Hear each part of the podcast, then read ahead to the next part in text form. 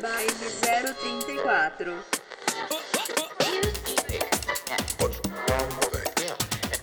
Baile. Baile. Baile. The ball 034.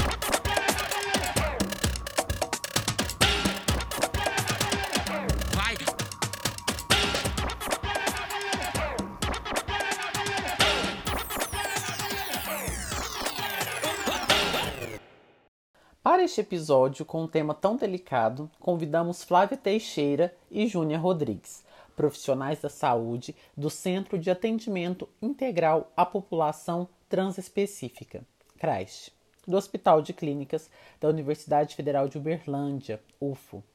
As convidadas também foram personagens essenciais no dia a dia de trabalho da Alírio, nossa residente do coletivo que também atua na psiquiatria. Flávia é professora associada do Departamento de Saúde Coletiva da Faculdade de Medicina da UFO e coordenadora do CRAST. E Júnia é especialista em neuropsicologia, mestre em psicologia aplicada pela UFO, trabalha no Hospital de Clínicas de Uberlândia, onde desenvolve atividades de assistência, ensino, pesquisa e extensão, inspirada pelo construcionismo social e atua principalmente nas áreas de saúde coletiva, sexualidade e gênero. Além disso, a Júnia também realiza atendimentos, supervisões e coordena grupos de estudos na Lume, Espaço Criativo, uma clínica colaborativa e politicamente engajada. Seguindo as normas de saúde e segurança atuais, cada pessoa participante desta conversa estava em suas respectivas casas e com as ferramentas de áudio disponíveis. Por conta disso, é comum que haja sons da cidade, barulhos corriqueiros e erros de conexão. Oi, gente, meu nome é Alírio, é, sou uma das fundadoras da Baile 034, psiquiatra, atuo no SUS e a gente está aqui hoje para a gravação do último episódio dessa temporada do podcast A Categoria É. Oi, gente, eu sou a Úrsula, tô falando aqui do Distrito Federal. Faço parte da- do coletivo Baile 034 desde o início do podcast. Estarei hoje aqui com a Lírio, intermediando esse papo do último episódio dessa temporada do podcast. A gente escolheu para fechar essa temporada falar sobre saúde mental, né? Com foco na população trans específica, e para isso a gente convidou duas queridas, a Flávia e a Júnia, que são profissionais do ambulatório que presta cuidado à população trans de Uberlândia e região e fica inserido na Universidade Federal de Uberlândia, no Hospital de Clínicas. Então vou pedir para elas se apresentarem, começando pela Flávia, em seguida a Júnia. Boa tarde, É, eu sou Flávia Teixeira, eu sou professora da Universidade Federal de Uberlândia, no Departamento de Saúde Coletiva, e também tenho né, transitado na produção e na invenção cotidiana de um cuidado a partir do ambulatório trans, que foi inaugurado na universidade em 2007 até e nesses 13, 14 anos, nós temos pensado um pouco esse cruzamento da política pública, do direito das pessoas e de como se faz um cuidado é, contextualizado e implicado na potência de vida. Olá pessoal, tudo bem? Meu nome é Júnia e eu trabalho como psicóloga lá no Hospital de Clínicas de Uberlândia e faço parte da equipe do CRAST desde 2011. Então, junto com a Flávia, também estou implicada na construção desse cuidado e na problematização também, e para a gente pensar o acompanhamento psicológico de pessoas trans em diversos contextos, né? E o que, que seria a construção dessa clínica colaborativa, politicamente engajada e inspirada, né, dentro de uma, uma estratégia despatologizante também em defesa do SUS, em defesa da vida, em defesa da saúde mental. Vou começar né, trazendo o conceito de saúde proposto pela OMS em 1948, né, que seria muito mais que a ausência de doença, seria o bem-estar físico, mental e social. Então, queria começar o papo convidando a Flávia para é, falar um pouquinho sobre o SUS, que tem sofrido constantes ataques, falar um pouco sobre como como tem sido a construção de um cuidado, de uma política de saúde para a população trans específica nesse sistema único de saúde. Da construção da, da política, né, para pensar, né, uma política voltada para a população LGBTQI+, e a sua contemporaneidade, né, que nós estamos falando aí de 2013 para cá, né, então muito recente e ainda, né, é, implementada de uma maneira muito frágil nas, nos territórios, né, é, é nos remeter também a, a essa ideia principal que a Lírio nos convida a pensar desde 48, né, quando a compreensão do conceito de saúde é, é deslocada de a ideia de causalidade entre saúde e doença e ela ganha uma é recoberta, né, por uma característica fundamental que é a compreensão da saúde como direito humano. É, e aí nesse caminho, nessa, na trincheira dessa luta, os movimentos sociais articulados com os movimentos acadêmicos, né? E um conjunto de questões e de ativismo e o cenário da luta por democracia. A gente tem então na Constituição de 88 o reconhecimento da saúde como direito, né?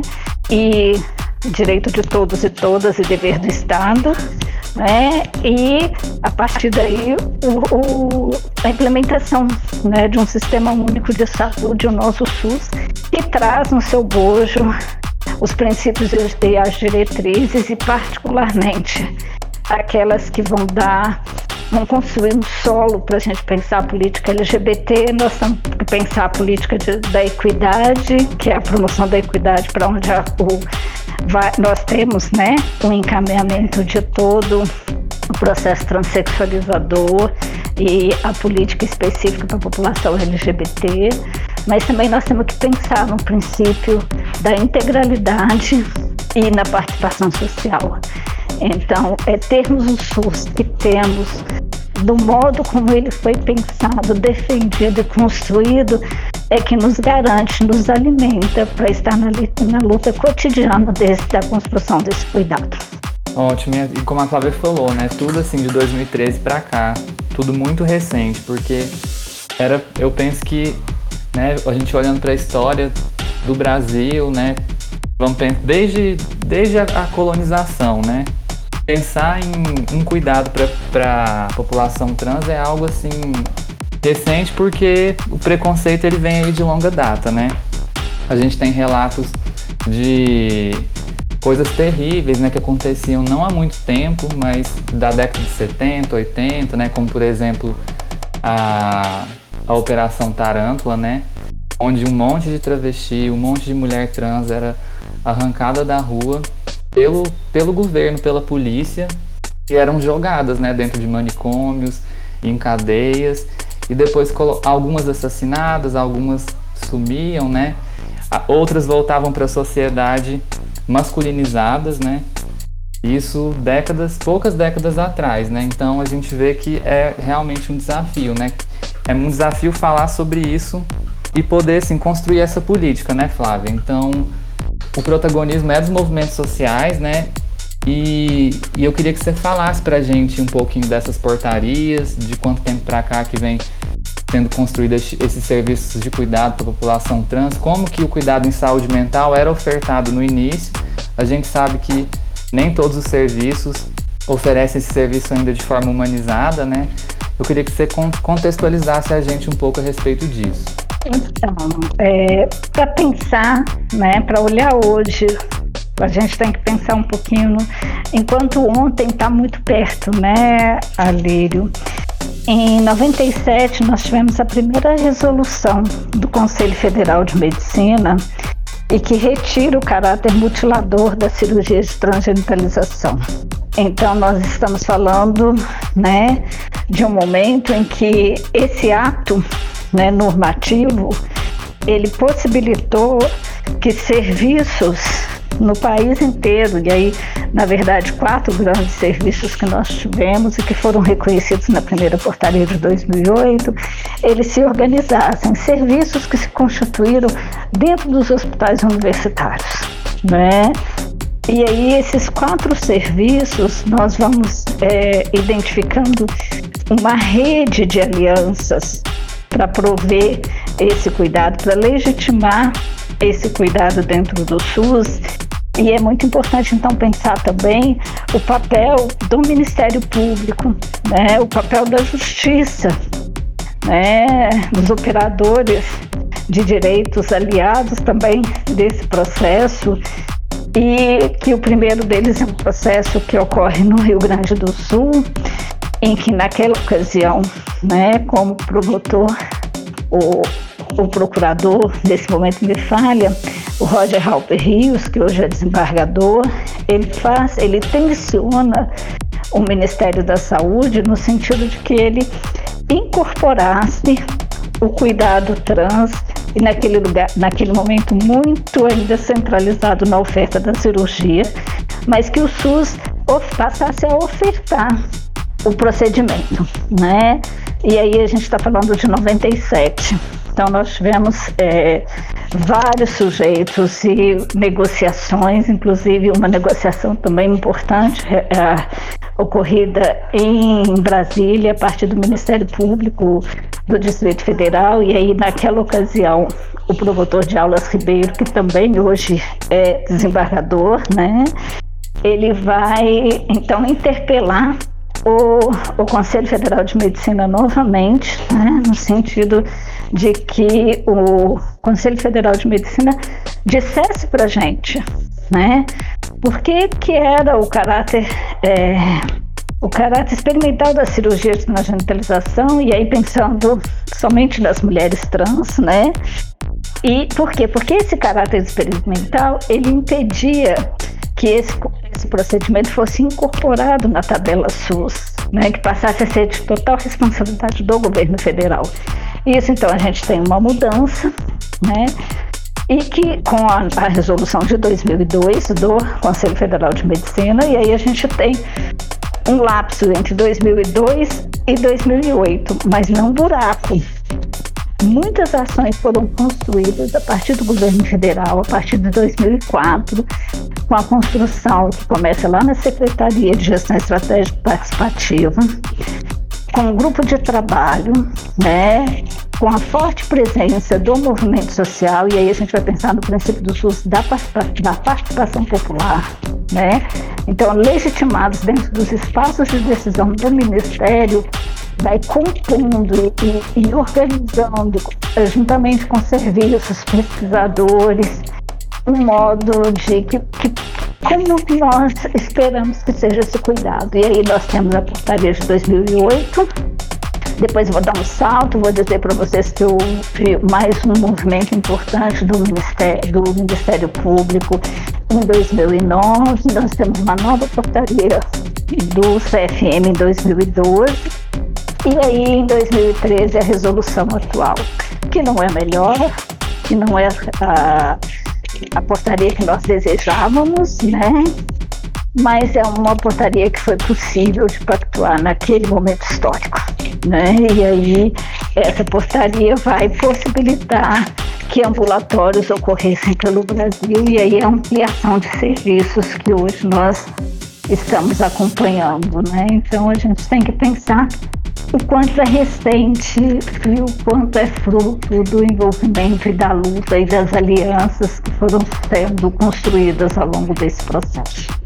Então, Flávia, é, eu queria fazer uma pergunta no sentido de o papel da psiquiatria, né, na, em todo esse processo transexualizador, né, em como ela se, se relacionou, né, enquanto dispositivo de, de saúde, de cuidado, com a questão trans, né, com a transexualidade ao longo desses anos, né, porque a gente sabe que durante muito tempo, né, e ainda acontece em muitos lugares, a psiquiatria acaba colocando as pessoas trans no lugar de pessoas doentes, né, no lugar de pessoas com alguma patologia.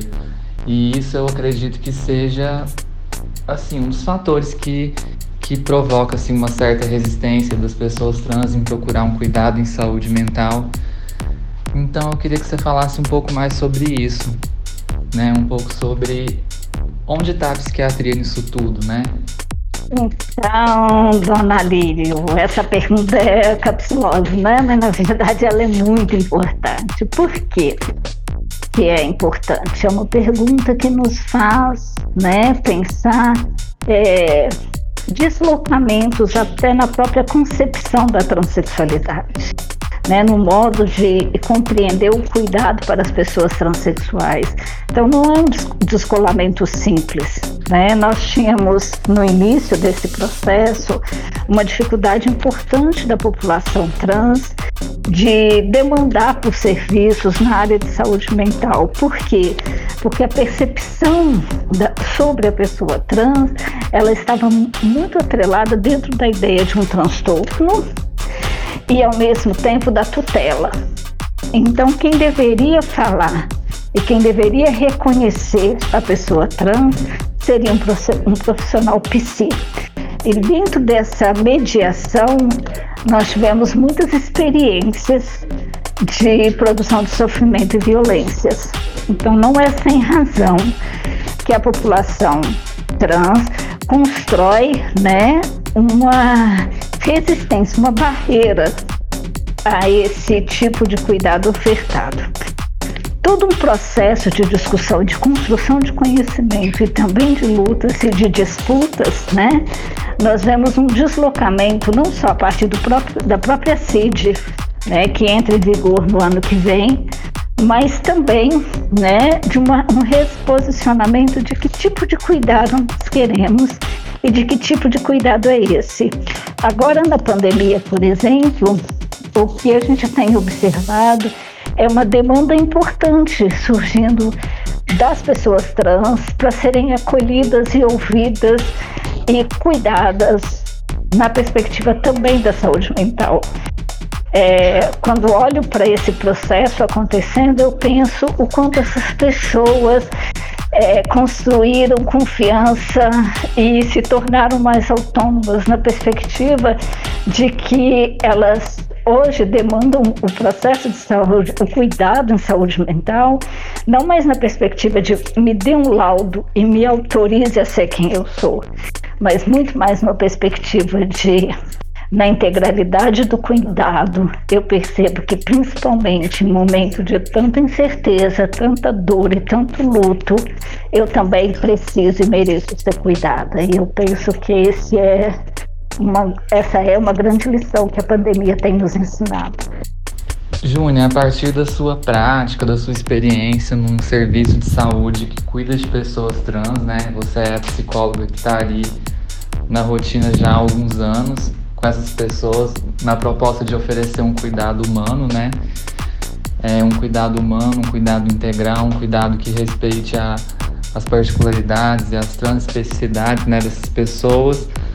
Eu queria que você, sei lá, respondesse pra gente como que você acredita que deveria ser, né? Assim, um cuidado em saúde mental para popula a população trans, né? Como esse cuidado deveria ser ofertado ou deve ser ofertado, né? É, com base nas suas vivências lá com esses usuários.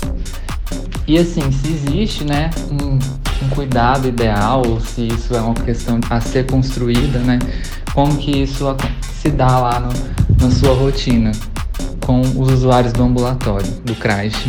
Eu imagino que a gente tenha dois dias, né? Mais ou menos, para gravar, gravar o podcast para responder a sua pergunta, Lírio. Mas eu começo até começando a problematizar esse conceito de saúde mental, né? Você começa falando da saúde em si, mas para pensar a saúde mental, acho que a gente precisa falar da nossa capacidade de se adaptar às mudanças, de enfrentar os desafios que existem no nosso ambiente. Então, é nossa capacidade de afetar, mas principalmente de ser afetado sem nos desintegrarmos, né? Então, seria parte de um processo de assimilar as vivências, de ser transformado por elas, de transformar o seu ambiente também. Então, pensa que nesse conceito de saúde mental, a gente não pode ignorar de forma alguma o contexto em que as pessoas vivem e nem as relações que elas estabelecem. Por aí vocês pensam o tamanho dos desafios que estão diante da gente para pensar a saúde trans específica e a saúde mental trans específica, né? Eu gosto de pensar assim que é, algumas pessoas falam que, que quando a gente oferece um cuidado específico, a gente está, na verdade, discriminando as pessoas, né? Eu gosto da explicação que diz que a gente precisa primeiro marcar essa diferença, a gente precisa criar essas palavras que tornem possível enxergar essa realidade, enxergar essas pessoas, enxergar as necessidades e as demandas delas, né? Então, criar palavras, léxico, criar gramática, para que essas vidas e esses corpos sejam socialmente inteligíveis, porque a gente consegue avançar em direção a esses princípios do SUS, principalmente em direção a uma equidade e a uma integralidade de cuidado, né? E quem sabe um dia a gente não precise dessas categorias, né, que a gente está falando, porque realmente a gente conseguiu é, alcançar um cuidado que é universal e que esses princípios são, são considerados. Mas é muito interessante notar nesse processo histórico que vocês falaram tão bem anteriormente, que a noção de cuidado psicológico, no princípio, foi muito atrelado à questão do laudo para a realização da cirurgia, né?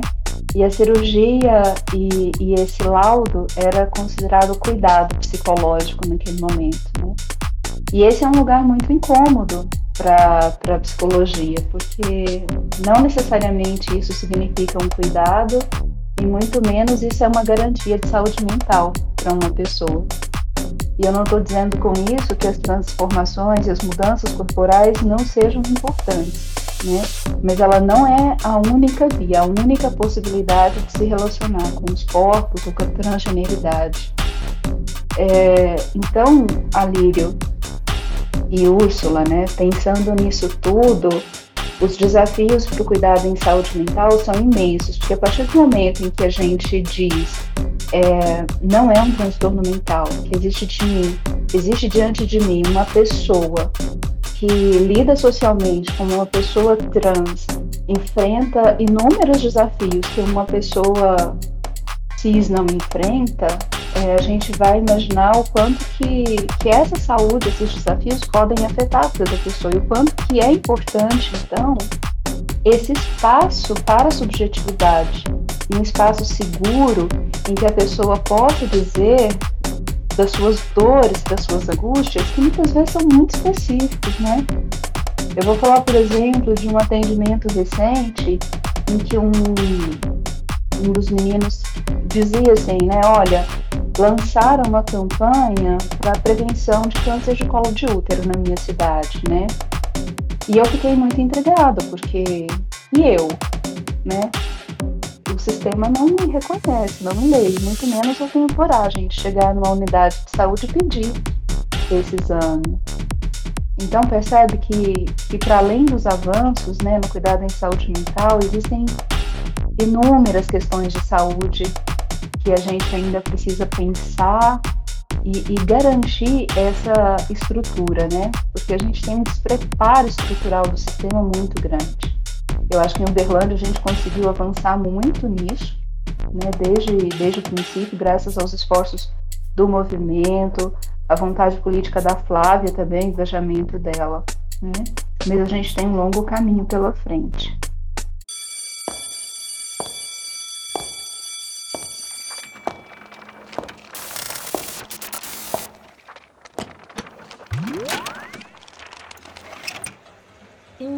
Incongruência de gênero. É quando o indivíduo não se identifica com o sexo de nascimento biológico. Em 2019, após 28 anos, as transexualidades deixam de fazer parte da categoria de transtornos mentais no principal manual de diagnóstico utilizado no mundo, o CID, Classificação Estatística Internacional de Doenças e Problemas de Saúde. Equidade é um dos principais doutrinários do SUS, Sistema Único de Saúde. Se evidencia no atendimento aos indivíduos de acordo com suas necessidades, considerando que o direito à saúde passa pelas diferenciações sociais e deve atender à diversidade. E graças a esse princípio, políticas públicas como a Política Nacional de Saúde Integral LGBTI do Ministério da Saúde podem ser construídas? É, vocês comentaram que existia uma, uma certa resistência por parte da população trans de ir atrás desse tipo de atendimento, de ir atrás do acesso. Atualmente, esse acesso ele aumentou, essa procura ela tem aumentado, a população trans tem conseguido acessar mais o sistema público de saúde e outros tipos de atendimento? Eu percebo que nesse período de pandemia a demanda aumentou bastante e eu acho que pessoas trans foram especialmente atingidas por todo esse contexto socioeconômico, relacional que nós estamos vivendo. Eu acho que muito da, da resistência, se é que eu posso usar essa palavra, para definir a dificuldade que as pessoas trans têm de acessar o serviço de saúde mental, diz respeito também a esse lugar que a psicologia foi ocupando de que deveria avaliar e julgar a pessoa, né? A psicologia estava nesse lugar de dizer quem a pessoa era ou não.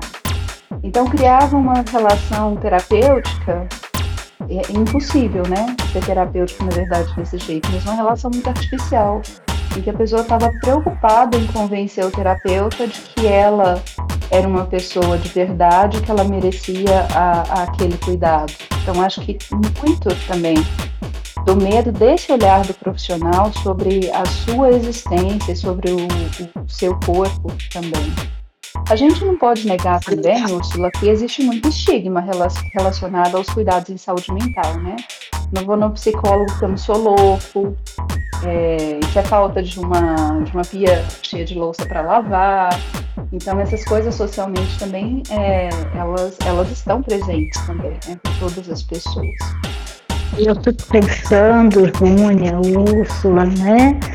Que o quanto a gente tem na área da saúde, né? Que orienta e forma né, as pessoas que vão cuidar, um procedimento, uma conduta extremamente prescritiva, né? Então nós sabemos o que é melhor para o outro, nós definimos o que é melhor para o outro, nós indicamos o que é melhor para o outro, né? Independente que seja essa outra pessoa, independente de onde ela venha, de onde tem as suas histórias, e com a população trans, né? Que era uma população é, considerada incapaz de falar sobre si mesma, essa violência operava com muito mais potência, né? era muito mais legitimada. E aí isso sim constrói barreiras. Né? Então, você produzir um cuidado, né? e junto com isso, a defesa da autonomia dos usuários e que todo processo de cuidado é um processo compartilhado e de corresponsabilização, isso implica em toda uma equipe de saúde né, defender o mesmo lugar, né, defender o mesmo caminho, compreender a mesma direção, né, e compreender as pessoas dentro dos seus contextos. Então, eu penso que esse é um grande desafio para a área da saúde e particularmente para os profissionais que lidam com a questão da saúde transespecífica. É, e, e realmente são processos que afetam muito né, a forma como as pessoas encaram o mundo. Eu tenho um amigo que nós somos amigos desde os 11 anos e ele é um homem trans e durante todo o processo de transição dele na escola e também na família, dava para ver o tanto que isso afetava ele, do quanto que era necessário um, um atendimento especializado, que fosse mais direcionado, né? Que o cuidado ele não é o mesmo. Eu acho importante nesse sentido considerar que um cuidado passa por devolver para as pessoas o direito de se autonominarem, né? De se autonarrarem. Quais são as palavras que eu escolho quais as palavras que eu invento para me descrever, descrever a minha vivência e a minha experiência real e concreta, né? E não esperar ou, ou ser obrigado, né, que, que, algo, que um profissional, um especialista te outorgue isso, né, que diga quem você é e como você deve viver, como você deve se relacionar com o seu corpo. Por tudo, realmente muito importante tudo isso que vocês estão pontuando, trazendo e colocando aqui pra gente. É, eu queria saber o que, que vocês pensam de estratégias para melhorar o acesso e o atendimento de pessoas trans pelo sistema de saúde no geral. Penso que o primeiro passo urgente necessário, já decidido pelo STF, né, e mais uma vez nós temos que ter né, o acionamento do STF para intervir em questões de direito da população LGBT, mas aqui particularmente da população trans, é que o sistema de informação em saúde seja todo revisto, todo, né? E quando eu digo todo, eu estou dizendo o sistema de informação da, da vigilância em saúde, pensando aí no programa de HIV AIDS, hoje o departamento, né? Que merece ser citado por ser um dos mais antigos e o espaço, o lugar do tratamento da AIDS sempre um espaço de aliados né, na luta contra o preconceito e e a discriminação, até o ESUS, né, e toda e qualquer ficha, todo qualquer documento, todo qualquer procedimento, qualquer espaço em que nós tenhamos né, que identificar um usuário, uma usuária e identificar um procedimento a ser realizado numa pessoa, que a existência das pessoas trans seja pensada e legitimada. Caderneta de gestante, né? caderneta da criança e vários outros documentos em que nós possamos pensar nas existências das múltiplas famílias, das diferentes pessoas e as diferentes combinações nessa perspectiva para a gente evitar um SUS excludente ou um mecanismo de, que as travestis conhecem muito, que é transformar direito em favor.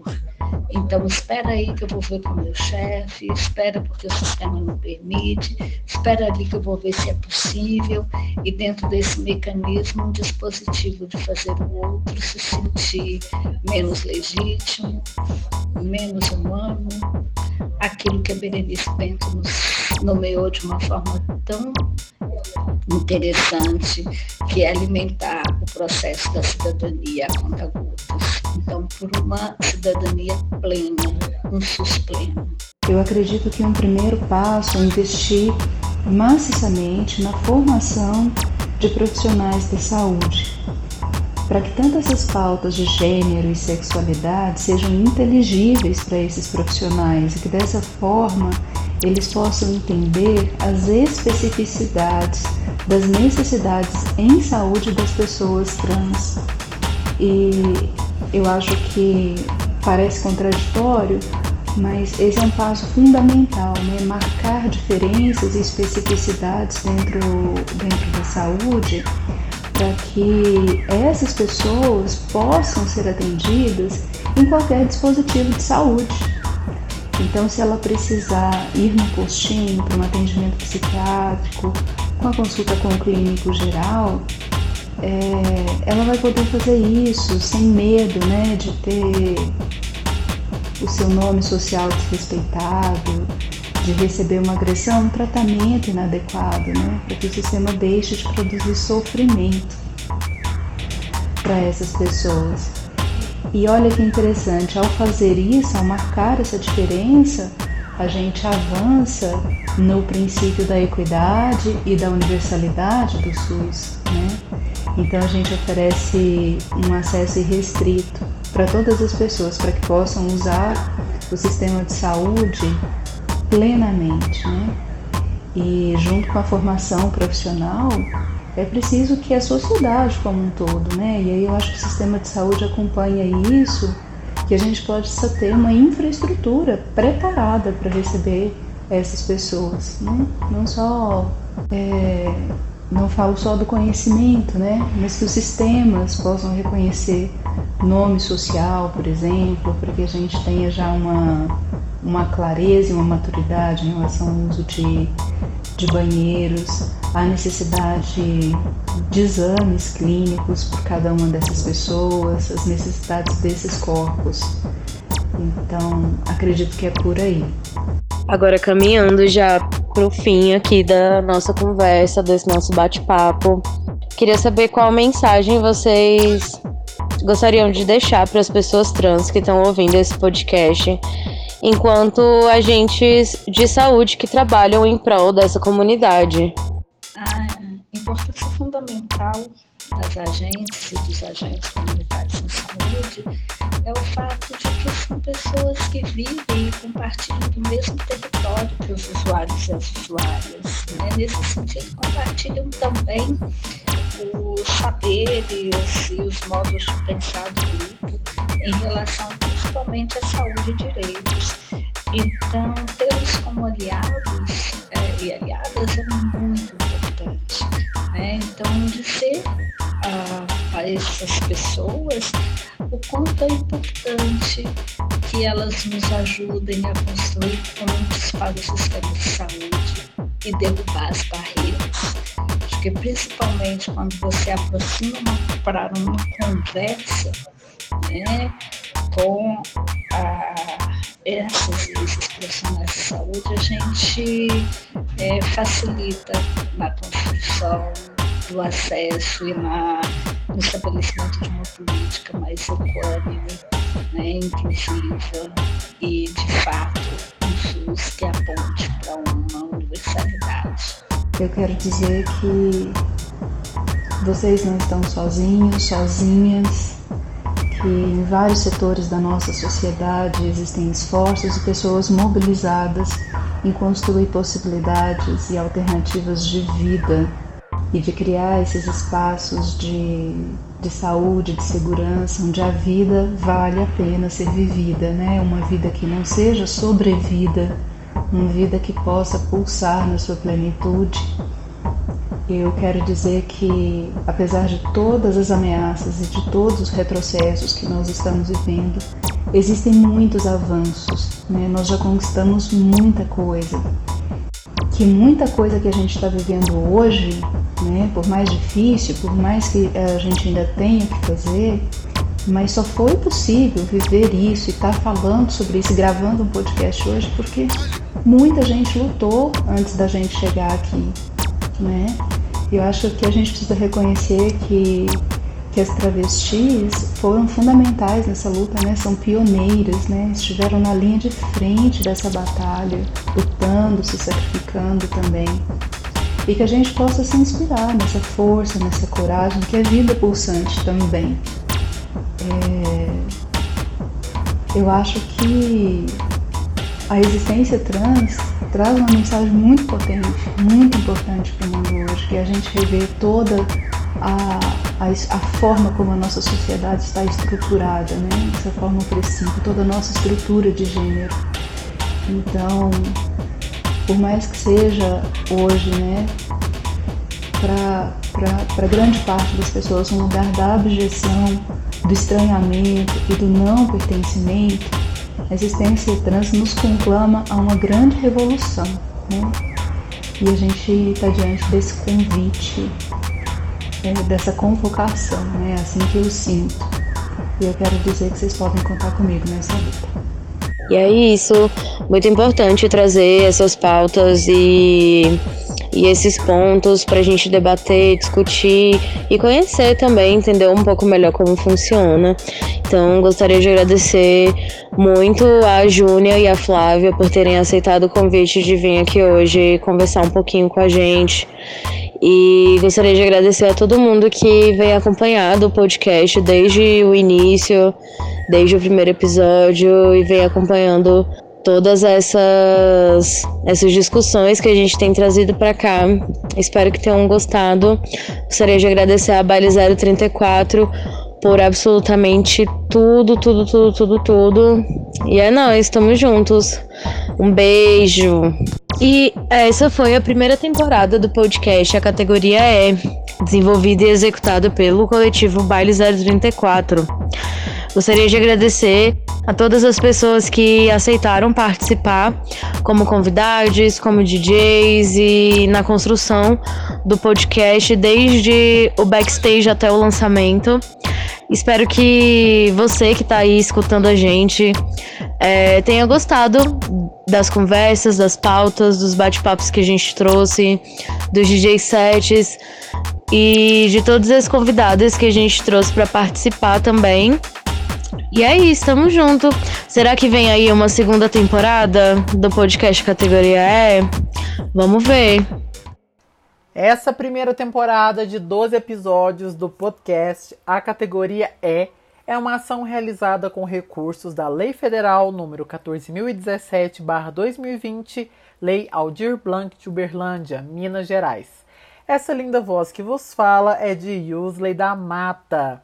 Na equipe temos Alírio Rezende, psiquiatra e produtora cultural que encabeça o coletivo Baile 034. Bela Pereira e Úrsula Zion na produção, networking e guias dessa aventura.